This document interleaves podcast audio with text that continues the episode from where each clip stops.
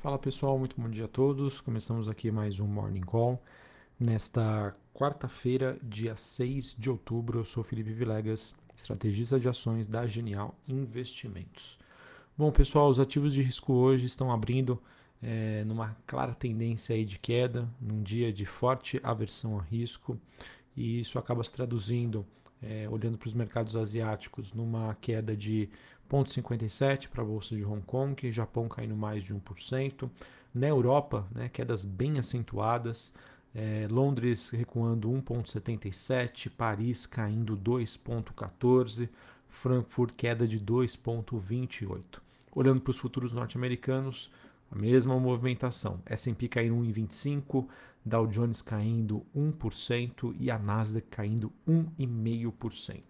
O VIX, que é aquele índice do medo, aquele índice que mede a volatilidade implícita das opções de venda do S&P, é, cai, é, caindo não, perdão, subindo mais de 10% na região do, de 23,69 pontos.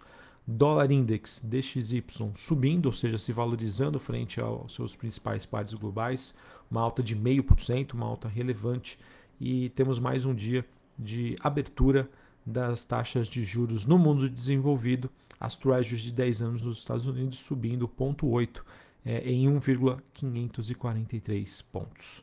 É, Bitcoin é, segue tem um dia positivo, mesmo com essa forte volatilidade que acaba impactando aí principalmente bolsas e algumas commodities.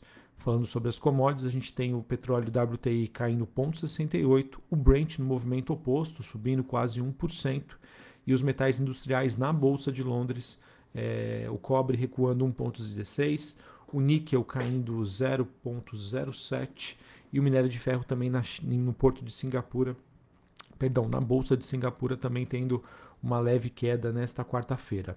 Ouro caindo 0,65.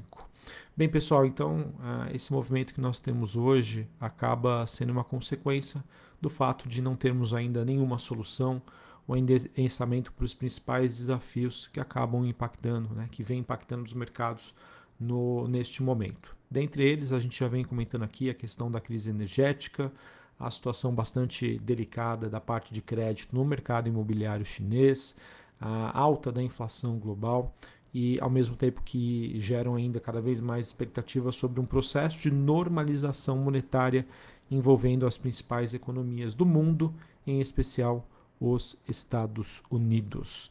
É, a gente ainda continua a ver, apesar do, movimento aí de queda que eu passei para vocês de algumas commodities, no acumulado, por exemplo, o gás natural é, subindo cerca de 40% aí no Reino Unido, e isso acontece frente a esse momento de transição em que há uma expectativa de um inverno rigoroso, ao mesmo tempo que nos últimos anos os investimentos né, é, em gás natural, carvão, foram muito baixos né, por conta aí dessa mudança ISD que está acontecendo no mundo. E não tem jeito, pessoal, quando o preço da energia está caro, isso é um enorme choque aí na oferta, o que acaba reduzindo aí o rendimento real e afetando aí o poder de compra da população. Tá? Então é um cenário bastante ruim, é um dos piores cenários possíveis aí para a economia, para a parte do ciclo econômico, que a gente convive aí com uma alta muito forte dos preços da energia. Isso precisa ser repassado, diminuindo o poder de compra e reduzindo as expectativas de crescimento. Tá? Então vamos acompanhar porque em termos de mundo entramos numa janela aí bastante negativa e até um momento com baixa previsibilidade sobre quando esses problemas serão endereçados ou quanto, quando, é, qual será a duração destes choques.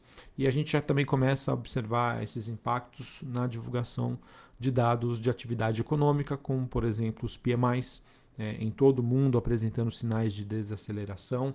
É, o que, se a gente parar para pensar, depois de um forte crescimento que aconteceu por conta da pandemia da Covid-19, seria natural e esperado aguardar que esses indicadores passassem por uma acomodação.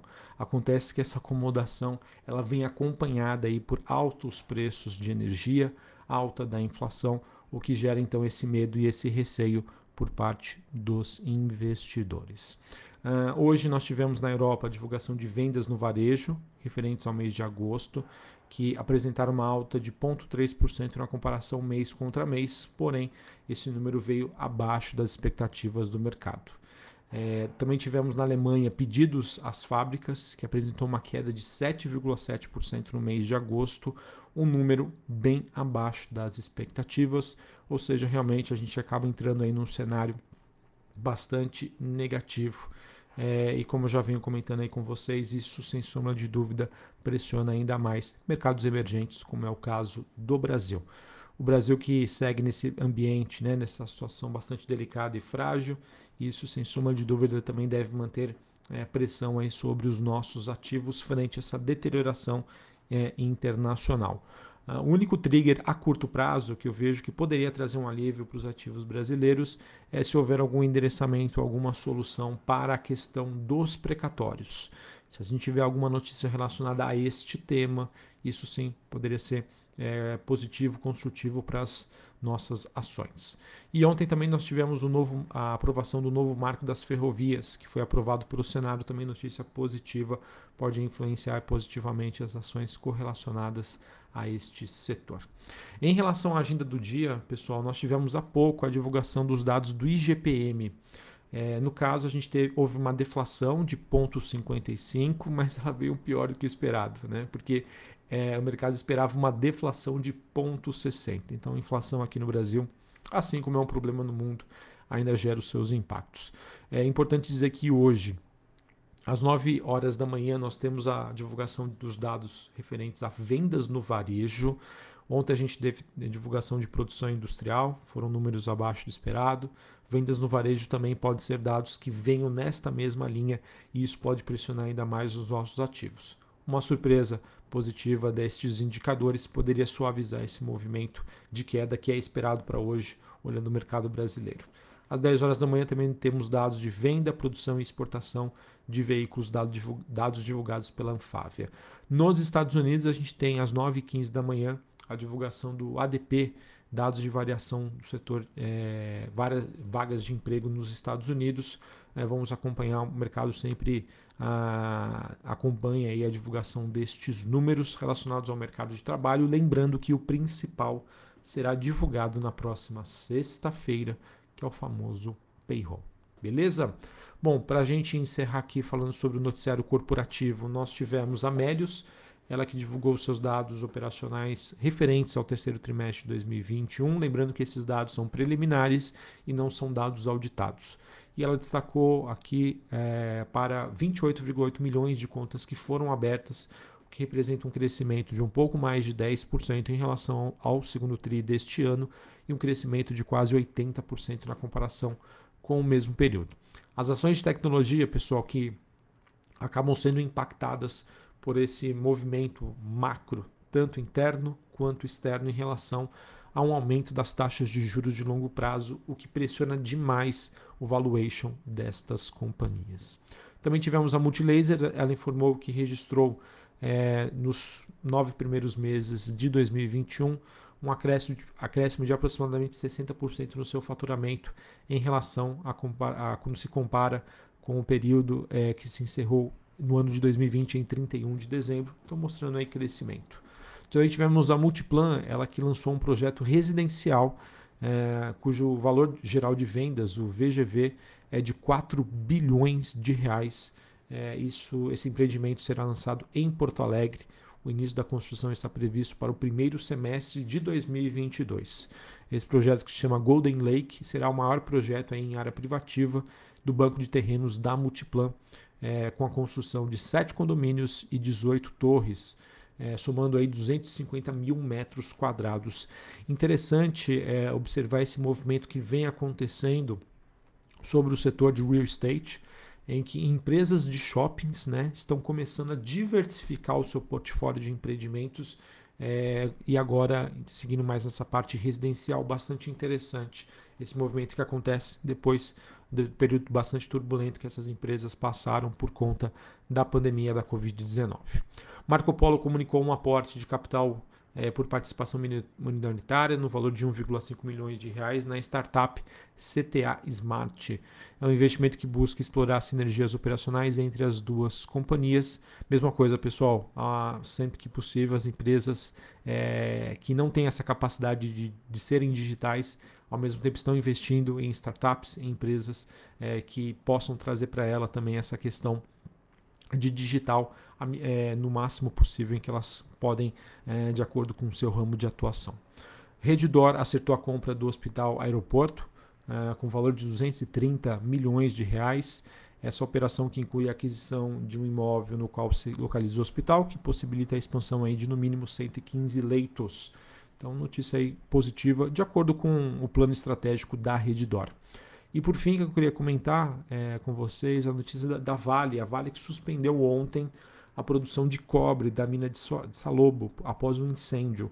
Um incêndio que a, a, atingiu parcialmente né, a correia transportadora da mina, localizada no município de Marabá, no Pará.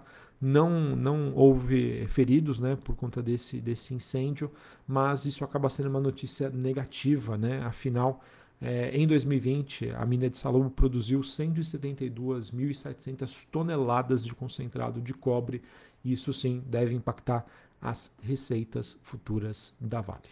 Beleza?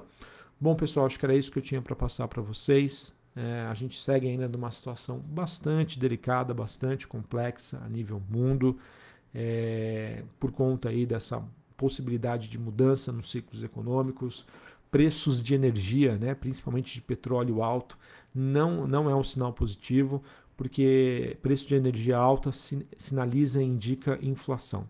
Se nós temos inflação, os bancos centrais eles são forçados a, a reduzir os estímulos é, e, no caso, aí, pisando no freio na, da, do crescimento econômico. E isso acaba impactando aí o resultado das empresas e impactando também o apetite por parte do investidor eh, em querer investir em ações. Então, por enquanto, ainda não temos notícias positivas, a visibilidade é baixa, então sempre importante aí buscar a diversificação, ter paciência, porque realmente os mercados estão bastante desafiadores. Um abraço a todos, uma ótima quarta-feira para vocês e até mais. Valeu!